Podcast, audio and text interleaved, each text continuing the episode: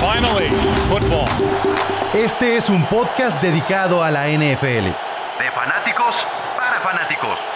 Oh my God. Esto es Gol de Campo. Gol de campo. 32 colaboradores Un representante por equipo. con un solo objetivo. Hablar de fútbol americano. Gol de Campo.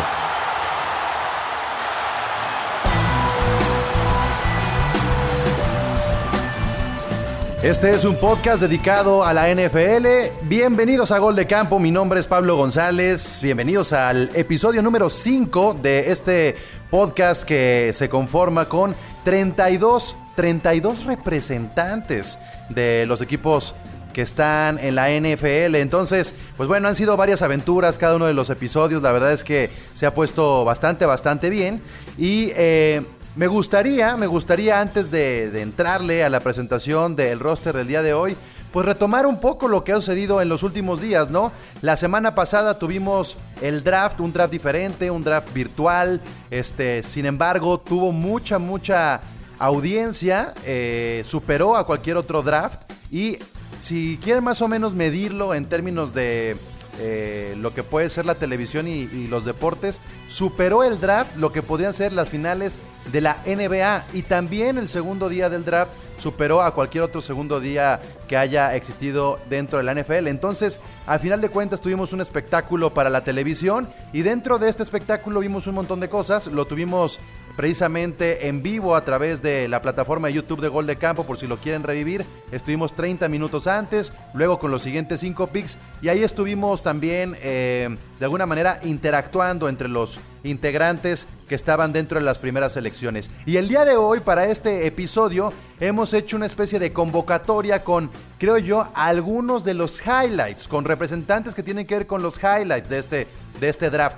Eh, no por ser las primeras elecciones, sino porque al final consideramos que su draft pudo haber tenido ahí un punto diferenciador y hemos titulado este draft algo así como las promesas, los equipos que prometen tener un, eh, un, un roster competitivo rumbo a esta temporada 2020. Entonces, así vamos a iniciar. Antes recordarles las redes sociales es arroba gol en Twitter, gol de camp está en Facebook, seguirnos y suscribirse en YouTube y en Spotify en este podcast semanal que llega ya a su episodio número 5. Y presento al roster el día de hoy. Por parte de los Vaqueros de Dallas está Chicho, Chicho Torres. Por parte de los Ravens está Charlie. Por parte de los Cardinals de Arizona está Fer. Eh, de los Steelers está Paco Herrán.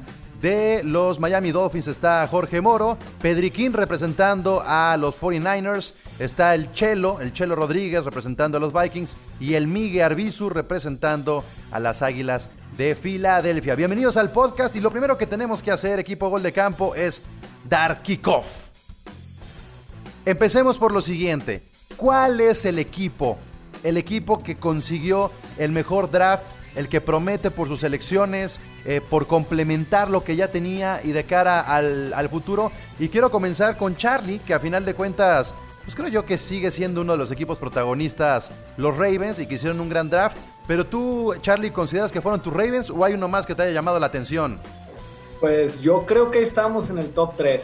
Mira, a mí lo que me pareció es que muy a la manera de cómo son los Ravens y todo, encontramos mucho valor.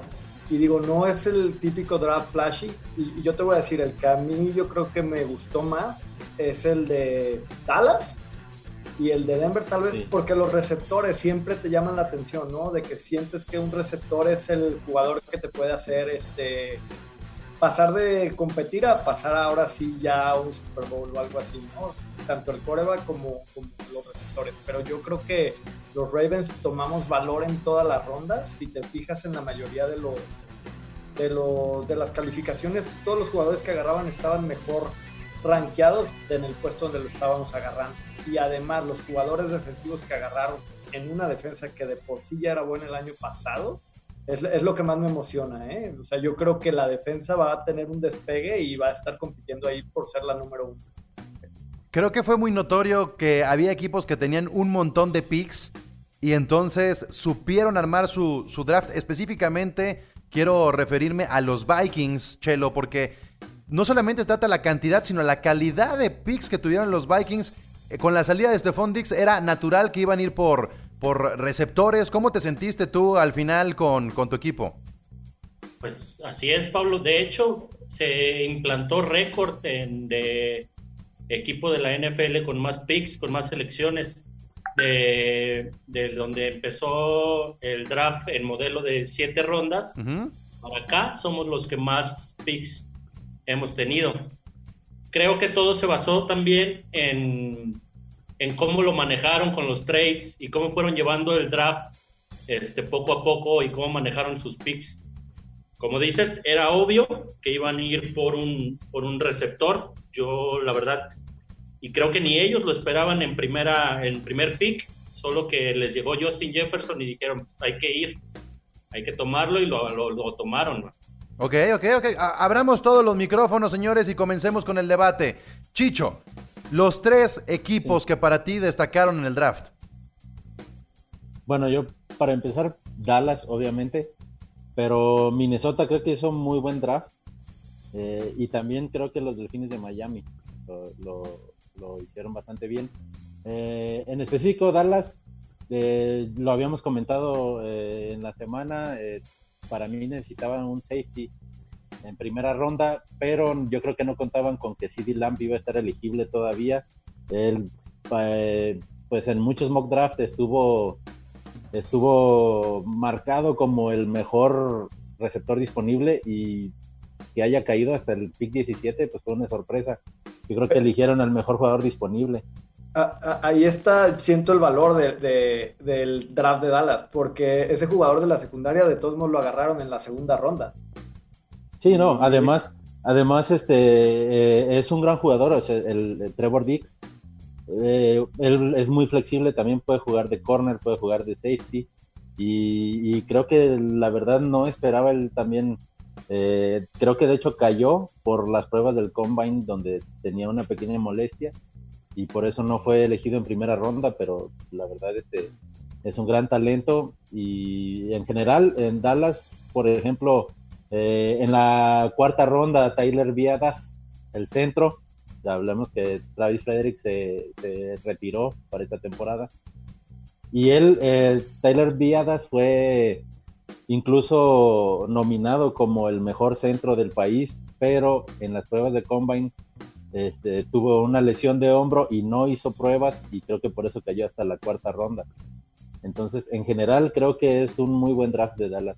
Andan todos muy contentos con sus equipos, muy, muy positivos, pero el día de hoy tenemos a alguien que no tuvo pique en la primera ronda precisamente por eso, para que tenga los ojos fuera de la primera ronda. Paco Herrán, tus Steelers, ni modo, no estuvieron ahí de protagonistas, hicieron sus trades con anticipación Vamos, vamos entrando contigo. ¿Cómo viste tú a los equipos ganadores de este draft? A ver, pues, pero dinos, dinos por favor. Uh, hay que, hay que. Ahí está. Ya, ah. Ya, ya. No, ya, ya, sí, por favor, Paco. Está muy calladito. mis comentarios iban a ser muy secretos, pero ahora ya los va a saber todo el mundo. Está bien. Eh, no, empezando por los Steelers, yo creo que la verdad nadie se quejó de no tener pick en primera ronda. Creo que vamos a estar eternamente agradecidos por Minka Fitzpatrick durante muchísimos años. Así que estuvo bien. De lo demás, eh, mira, a mí no me encantó tanta. Yo sentí que los Steelers reforzaron las fortalezas con la defensa, que es su, su pieza más fuerte. Le trajeron un par de armas más a Rutlisberger. Si es que pues funciona el receptor y el, y el corredor que trajeron. Eh, se llaman Chase eh, Claypool, el de la segunda ronda, y luego el running back Anthony McFarland. Yo no sé si. Creo que son buenos jugadores, pero para ponerlos a competir con Conner, con Juju Smith Schuster, con Deontay Johnson, que hizo muy bien, James Washington, me parece que ya está retacadita la, la ofensiva. Así que, ah, el guardia, un guardia ofensivo, nada más le trajeron a Rotisberger para poder cubrirlo. Yo creo que con eso vamos bastante bien armados. Por primera vez no somos el favorito de la división, lo cual creo que quita un poco de presión de encima. Y por lo demás, bueno, los Ravens en la división hicieron muy buen draft, hay que decirlo, ¿verdad? Malditos. Pasó algo curioso con los, con los Ravens. Para mí, para mí, los, para mí los este, tres mejores equipos, o los que a mí me gustaron sus picks, Miami, que no todo el mundo habla de ellos, San Francisco creo que reforzaron muy bien, el campeón creo que sí lo hizo bastante chido, y creo que no se habla mucho de los Leones de Detroit, ¿eh?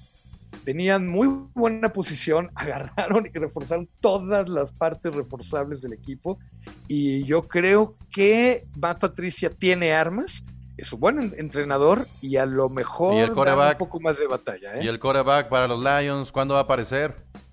Ese sí no sabe, pero Matthew Stafford creo que da para un par de temporadas si se pone las pilas. Ahora ya tiene equipo, ya no tiene excusas. Vamos a ver. Ah, Matthew Stafford a mí se me hace un muy buen coreback.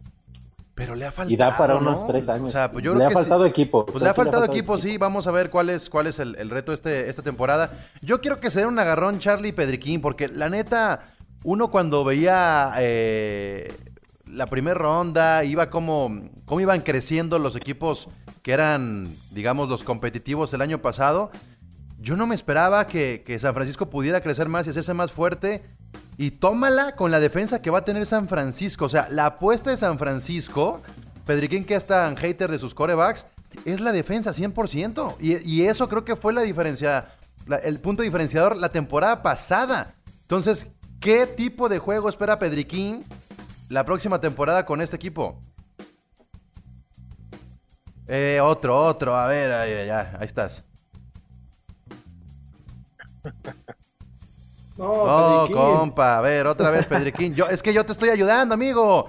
Yo te estoy ayudando, por eso, por eso, mira, no, no, Ahí está. Anda perdido, ya, ya, estás. Bien. Eh, nada, pues eso es lo que les iba a decir. Ah, ah claro, claro. Gracias, gracias, Pedriquín. de pocas palabras. ¿Saben? que estaba muy molesto porque yo, yo al principio pensaba que, que necesitaba como más lanzar más el balón, que es lo que yo pienso que, que, que ya para que sea como un quarterback completo, y la neta es que descuidé o no me acordé de que pues también hay que, hay que, hay que cuidarlo a él para darle tiempo a lanzar. Entonces yo al principio quería darle como armas, de que por eso me enojé, de que, ¿por qué no agarran este, a, un, a, un, a un corredor desde el principio? Para, y no. Eh, entonces, ahora que, que se fue este Stanley, sí, dije, mm, valió más, pero hicieron un, buen, ahí bueno, un deal con los, con los indios, digo, con Washington pero, pero siento que sí lo, le están armando lo que, lo que somos fuertes, es la, es la realidad. Si la, la, temporada pasada San Francisco se, se destacó por, por, la, gran, la gran ofensiva que tenía, ahora más todavía con los, con los espacios. Lo más valioso de los 49ers ni siquiera fue el draft. ¿No? O sea, fue el trade. Al final fue eso. ah, sí, el trade. Es que al, draft fueron nomás por lo que los dos que hacían como hay medio falta, porque la neta es que, el equipo está bien armado, o sea, no hubo como, como bajas muy sensibles. Entonces fueron directo al draft por los dos que les hacía falta. Y el trade que armaron, ahí yo creo que esa es la gran genialidad de, todo, de todo lo que fue el, draft. A, mí lo que se me hace con San Francisco, y digo, ahí, ahí se los abro a ver si, si no piensan lo mismo, yo no creo que mejoraron, simplemente hicieron una muy buena gestión para tapar los tres huecos que, perdieron. O sea, el y quedamos más o menos tablas, ¿no? O sea, como exacto, la temporada pasada. Tablas, pero no veo como un equipo más fuerte que el año pasado. ¿Con Trent no, no, los, no lo sientes más, más fuerte? Pues es que se fue, se fue Sanders y llega el receptor, se va de Forrest Wagner y llega el liniero Kinlow y se va, este, se retira Joe Staley y llega este, el tackle de Washington, que fue el nombre ahorita. Entonces, Trent, Williams. Los tres que se fueron son los tres que llegan a, cubrir los huecos. Y... Pero, pero renovados, o sea, con, como con otro, otro, jóvenes. otro mentalidad, jóvenes y con ganas de, de ahora sí llegar al Super Bowl. No, bueno, si ya llegaron, si ya llegaron. otra vez, más el problema no es llegar. Párale, ya párale. Ajá, el problema no es llegar. Oigan, ¿y, y los Cardinals, cómo te sentiste, Fer, con, con, la, con el draft de tu equipo? Porque lo hicieron bastante bien también. Yo creo que justamente los Cardinals fue eh, el primer eh, gran sorpresa. De repente por ahí nadie esperaba que, que estuviera libre Simmons. Eh, y me parece que justamente de eso se trata un draft, ¿no? Se pueden hacer muchas predicciones y, todo. Evidentemente, Cardinals lo que necesitaba era proteger a, Murray, darle una línea competente y era lo que buscaba, un tackle ofensivo. pero yo supongo que Simmons es un jugador que si está disponible hay que ir por él y fue lo que los Cardinals hicieron. de igual, de, ellos hicieron el trade eh, de segunda ronda con, con los Tejanos para tener a Hopkins y hasta la tercera ronda adquirieron a, a su liniero, a Josh Jones. Eh, y, bien, me parece que, eso es lo que, lo que requerían. E insisto, ellos vieron la oportunidad de Simmons y me parece que fue la primera gran eh, bomba que se, se, se, vio por ahí en el draft. Eh, estuvo bien, hay que ver, y reforzaron mucho la, la, defensiva.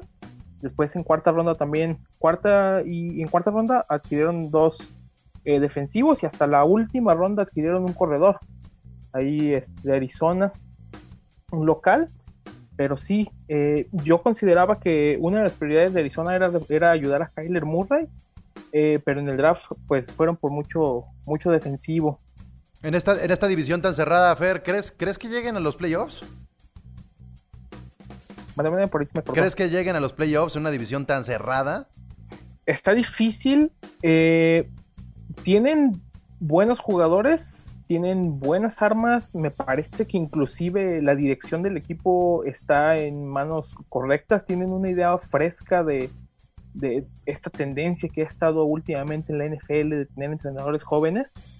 Eh, pero sí lo veo complicado, no, no, no es como que dijeran, oye, ¿sabes qué? La temporada pasada eh, tenemos un quarterback de, primera ronda y demás.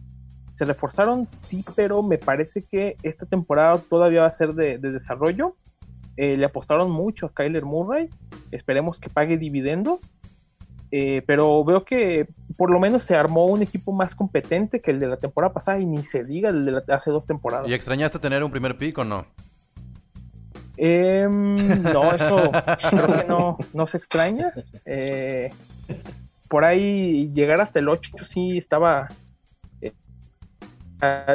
independientemente de la, de, la temporada regular que tuvieron los Cardinals la temporada pasada, llegar hasta el pico 8 creo que aceptable. Insisto, me parece que estuvo bien, considerando que Simmons era un jugador de, para mí, top 5 y que llegara en un top 10, pues me parece que por ahí fue buena, buena la selección. Sí, y creo que tiene que ver con la movida que hicieron tanto los Giants como lo hicieron también los, los Leones de Detroit, porque hay equipos que estaban muy programados y, lo vimos en, el transcurso de la transmisión en YouTube con, con Jorge. Llegó Tua, llegó Tua y entonces llegó la tranquilidad y parecía que Miami ya había coronado ese draft, pero tenía todavía un montón de selecciones. ¿Quedaste contento, Jorge, al final con Miami? Eh, sí, Pablo, la verdad, este, estuvo como lo esperaba. Digo, yo quería Tua. Eh, de ahí en fuera, las elecciones ciertamente lógicas. Tres jugadores de línea ofensiva. Tres jugadores de, línea, ofensiva. Es correcto, este, que es Austin Jackson, eh, Solomon Kinley y el otro por ahí se me va, es un centro de este Ferguson, de LSU. Eh, selecciones realmente buenas. A mí lo que me preocupaba era la parte del corredor. Yo esperaba, dije, ahorita viene el corredor, eh, toman a Swift. Yo dije, ahorita viene el corredor. De hecho, estaba hablando con Charlie y dije, solo falta que los Ravens tomen a Dobbins. y se lanzaron. Entonces, yo estaba realmente preocupado y en eso viene el cambio de Matt Breida, que digo, a mí un backfield con Jordan Howard y Matt Breida, eh, si bien empezaron fuertes sus carreras y han ido a menos, pues tienen 25 años los dos, ¿eh? O sea, claro que pueden hacer un upside nuevo en, su, en sus carreras, este, con línea ofensiva, con Tua, el sistema de Flores, la parte defensiva se trajo a veteranos como Kyle Van Noy, a Byron Jones, que lo hizo el cornerback eh, mejor pagado de la liga. Entonces, realmente las piezas que está armando Miami sí es un equipo interesante. Y digo, en la división este, muchos dan, de, la americana, muchos dan ya como muertos a Patriotas, pero bueno, está Bill Belichick, se fue Tom Brady, que para muchos es el mejor de toda la historia, sí, pero pues realmente ahí está Belichick. Yo, yo, creo que va a ser una temporada muy noventera, ¿eh, Jorge? Yo creo que. De los últimos ocho juegos ganaron como cinco cada Yo creo que vamos a tener un revival de, de, Miami, de San Francisco, de Dallas, y nos vamos a poner noventeros. O sea, sí, sí creo que puede pasar eso. Eh, y el que no debe estar tan contento, pero sí satisfecho, debe ser el Miguel Arbizu, ¿no? Porque los Eagles eh, agarraron gente poderosa, pero tampoco podemos hablar de un draft redondo, Miguel. Así es, pero eh, creo yo Filadelfia lo hizo bien, bien a secas, pero tuvo ahí, digamos, como dos, dos grandes errores. El primero era que mm, Filadelfia, todo el mundo sabía que Filadelfia iba a ir por, por un receptor y cuando les eh, llegó su pick estaba disponible Justin Jefferson de LSU, que era el receptor del equipo campeón, y decidieron no tomarlo y en cambio agarraron un receptor este, que estaba rankeado en la posición número 9 y, Jefferson está rankeado en la 4, digamos, después de, de Jeudy, de CD Lamb. Y creo yo eso fue el primer error del draft. Este, y el segundo eh, fue tomar a, Jalen Hurts. Yo creo que Filadelfia no necesitaba un coreback y gastaron un pick de segunda ronda en tomarlo. Pero creo que después de esos dos errores, eh, eh, Doc Pearson y, la gerencia lo hizo muy bien, porque de tener ocho, picks, eh, al final terminaron con 10 con los trades que hicieron y, este, eligieron a, tres receptores que era, hicieron un mix entre receptores y defensa, que era lo que Filadelfia necesitaba, pero no creo que tomaron al gran prospecto, ¿no? Como algunos otros equipos sí lo hicieron y que lo pudieron haber tomado con Justin Jefferson. A ver, y oigan, aquí, aquí todos, yo les haría la pregunta, ¿no sabrá algo la gerencia del físico de Carson Wentz para estar ya teniendo su plan B y un backup inmediato de buena calidad? No, no estaremos, van dos torneos, van dos temporadas que Carson Wentz, Charlie no, no da el 100 físicamente, ¿no, no se estarán protegiendo por ahí? Yo creo que sí, y por eso yo a mí sí me gustó el pick, así en segunda ronda, y te aseguras de que si Carson Wentz, como cada temporada, se vuelve a tronar por ahí de la semana 5, tienes un coreback que seguro va a ser mejor de lo que pudiste haber agarrado en la agencia libre y tiene más proyección. No, e incluso, incluso Chicho, digo, no sé qué piensas tú, pero me parece que Carson Wentz tiene los días contados en Filadelfia, o sea sí sería también una forma de trabajar un prospecto y tener todavía el siguiente año para agarrar otro coreback si es necesario, pero si no ya lo estás trabajando e incluso puedes tenerlo como un buen trade, porque Wentz si no firma este año seguramente se va a ir. Sí, y es que ya tiene dos temporadas consecutivas que tiene lesiones. Eh, entonces creo que relativamente es entendible que hayan tomado a un coreback en segunda ronda por tenerlo como backup y si no para desarrollarlo a largo plazo en caso de que Carson Wentz esté libre. El que no, el que yo no entendí fue el de Green Bay. Ah, no, ese. ¿Por qué no lo entendiste? También, también creo que hay que proteger ya, ¿no?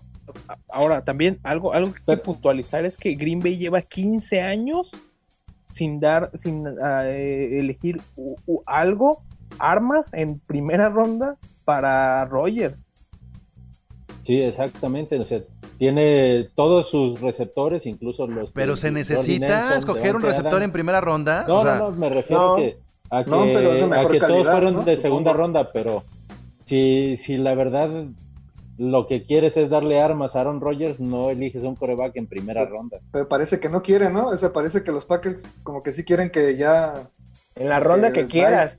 En la ronda que quieras, pero elige un receptor, ¿no? también hay que recordar que, que eh, ahora los Packers tienen un nuevo entrenador, entonces va a cambiar un poco el sistema y a ver cómo. Y que es un coordinador ofensivo, ¿eh? O sea, es, es un, desde el año pasado. pero yo lo, yo lo que oí es que se vio tan abrumado por ese ataque terrestre de San Francisco en los playoffs de este año que la Flur ya tomó la decisión de irse por esa línea y mejor ataque híbrido con mucha corrida y, no darle tanto tanto juego al, juego aéreo. Y hay que, hay que recordar cuál es el antecedente de la Flur. La Flur era un coordinador de corebacks en los Redskins y luego hizo coordinador ofensivo en los Rams.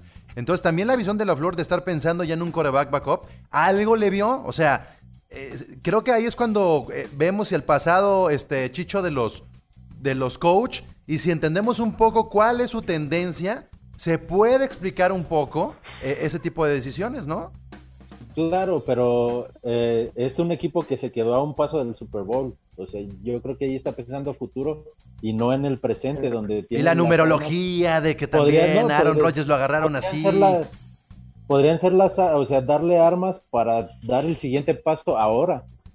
Porque si tú eliges un quarterback ah, en primera ronda teniéndolo para futuro, pues es casi casi estar eh, eh, dando dando por sentado que esta temporada no van a llegar a... Miren, aquí es cuando, cuando la transmisión se pone en tono sepia y le decimos a Paco Ran, ¿se está repitiendo la historia que sucedió con Aaron Rodgers? Hay un meme muy bueno de eso. No sé, no sé, no sé. Puede que sí. Yo pienso que ya Aaron Rodgers está empezando a llegar al ocaso de su carrera hay que reconocerlo. Eso no le quita lo bueno que pueda hacer o haya podido ser. Los tiempos cambian, los sistemas cambian, los equipos cambian. A lo mejor, pues ya también él debería estar pensando si los Jets o los vikingos lo pueden alojar, así como a Brett Favre. No se sabe. Pero yo creo que sí ya le, convendría ir pensando en un plan de retiro, la verdad. Que lo agarren los Broncos, o sea, a final de cuentas, que se repita la historia, pero la de Peyton, ¿no? O sea, yo creo que también eso es importante, ¿no? Como hay corebacks que ya se ve que tienen pie y medio fuera en un par de temporadas y que es ahí donde pueden aprovechar el salto, tanto para que el equipo se vea beneficiado en un trade o para que el jugador pueda tener un poco de, eh, pues, de un cierre decoroso. Bueno, pues ya cada quien externó su opinión sobre su equipo, quiero que piensen muy bien y solamente van a decir un equipo, ¿eh? Un equipo. ¿Cuál es el día de hoy? No por el plantel, por la plantilla, por el roster que tengan, sino por el salto que se da, el salto que se da eh, más notable que pueda haber en el draft, el equipo que mejor draft hizo. Hay, que pensar en ese salto, no porque necesariamente tenga que ser el campeón o llegar al Super Bowl, pero que vaya a dar ese cambio y que se convierta en un equipo protagonista. Así es que, Pedriquín, ¿cuál es ese equipo que consideras va a tener un cambio radical y lo vamos a ver eh, subir más posiciones en, una tabla eh, juntando las dos conferencias? Mm, yo creo que la neta los vaqueros de Dallas, yo creo que sí se, se armaron bien, bien chido y, no lo estaban haciendo tan mal las temporadas pasadas, pero ahora como, como todo lo que hicieron, todas las contrataciones, creo que va a ser un equipo protagonista. Ok, ok, Chelo. Yo también, yo también creo que iría por los vaqueros, por, por cómo se complementaron con las, con las elecciones que hicieron. Y como dice Pedriquín, la verdad no lo estaban haciendo tan mal con, lo que traían. Ok, eh, Miguel. Yo creo que eh, las Panteras, yo creo que Carolina, en la temporada pasada los partidos de Carolina eran, el equipo ganaba el que más anotaba, porque a Carolina anotaba mucho, pero le anotaban mucho, y creo que hizo un buen draft, tomó todos sus picks, sus siete picks fueron a la defensiva, entonces creo que con una defensa, con una buena defensa y con la ofensiva que ya tienen de McCaffrey y ahora con la llegada de Bridgewater, creo que sí pueden dar ese salto que, los lleve a un protagonismo. Y a mí lo que me sorprendió es que McCaffrey funcionó igual de bien con dos corebacks totalmente distintos. O sea, habla de que no depende de quién le lanza el balón o quién decida. McCaffrey creo que, que tiene el terreno ganado. Jorge. De salto, y no es porque le vaya eh, Miami. Me gustaron más los drafts de Baltimore y San Francisco, pero pues un salto muy diferente, pues son protagonistas. Yo, yo, también creo, ¿eh? Y, seguramente Miami va a estar peleando unos playoffs, o sea, sin, sin duda alguna, este, sobre todo por lo que está pasando en su división. Paco. Pues yo voy a, a coincidir con Jorge, yo creo y contigo. Miami para mí yo creo que puede dar un buen salto sobre todo, eh, yo le estoy apostando mucho al coach, a Brian Flores, que viene de toda la escuela de Belichick, y que creo que ahora sí va a tener como por primera vez todos los elementos, como decía Jorge, para dar el brinco de no ser protagonistas a poder empezar a pelear por algo. Porque Detroit, como decía, hizo para mí un magnífico draft, pero siento que no le va a alcanzar realmente como para hacer una diferencia. Fer, yo creo que tienes que decir los Cardinals, pero no se vale, tienes que decir otro. No, yo creo y coincido, eh, son los Dolphins, evidentemente no sé hasta qué, hasta dónde les llegue, pero de que van a ser protagonistas esta temporada, eh, estoy de acuerdo. Eh, ¿Con Tua o sin Tua? ¿Con Tua o con Fitzpatrick? No, yo creo que con Tua. Fitzpatrick es por ahí da destellos, es de estos jugadores que de repente brillan y de repente se apagan, pero, creo que justamente Miami se armó como equipo eh, más competitivamente que los bengalíes. Pero ven en la semana uno a Tua lanzando. Eso es lo que yo iba a decir, si, me permiten rápido un paréntesis, que la única falla para mí, y no falla, pero es un gran riesgo, es Tua, porque una lesión y se les cayó todo el draft y hasta el año próximo. Y ahora que mencionan a los Bengals, creo que también podrían por ahí mejorar, aunque sea un poquito del año pasado. Bueno, es que peor ya no, puede ser. Yo creo que los Bengals por la división no van a mejorar, ¿eh? Porque yo veo a Pittsburgh y a Cleveland y a Baltimore más fuertes que el año pasado y a los Bengals también, pero no creo que les alcance. Para creo que Yo creo que Joe Burrow se va a cocinar a fuego lento.